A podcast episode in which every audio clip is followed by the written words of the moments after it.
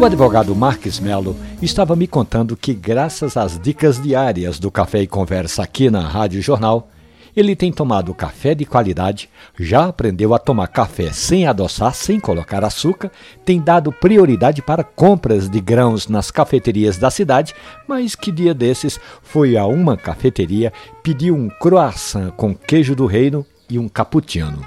Meu amigo, o café veio um xarope de tão doce. Chega nem me senti bem e recorri aos medicamentos depois de 73 dias sem ter de tomar remédio, me disse o advogado. É que Marques Melo é diabético e tem evitado o contato com produtos doces. O atendente da cafeteria garantiu que não coloca açúcar no café cappuccino, mas o nosso ouvinte tem certeza de que havia algo doce naquela bebida.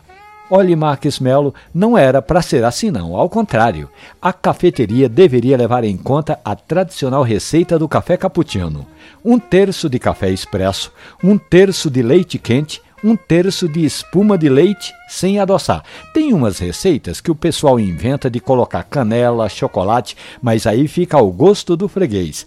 Cappuccino adoçado só se for aqueles que já vêm no envelopinho, lembra? Feito café solúvel. Pois é, o café cappuccino tradicional é um terço de café expresso, um terço de leite quente e um terço de espuma de leite, tudo sem adoçar. Da próxima vez, devolva.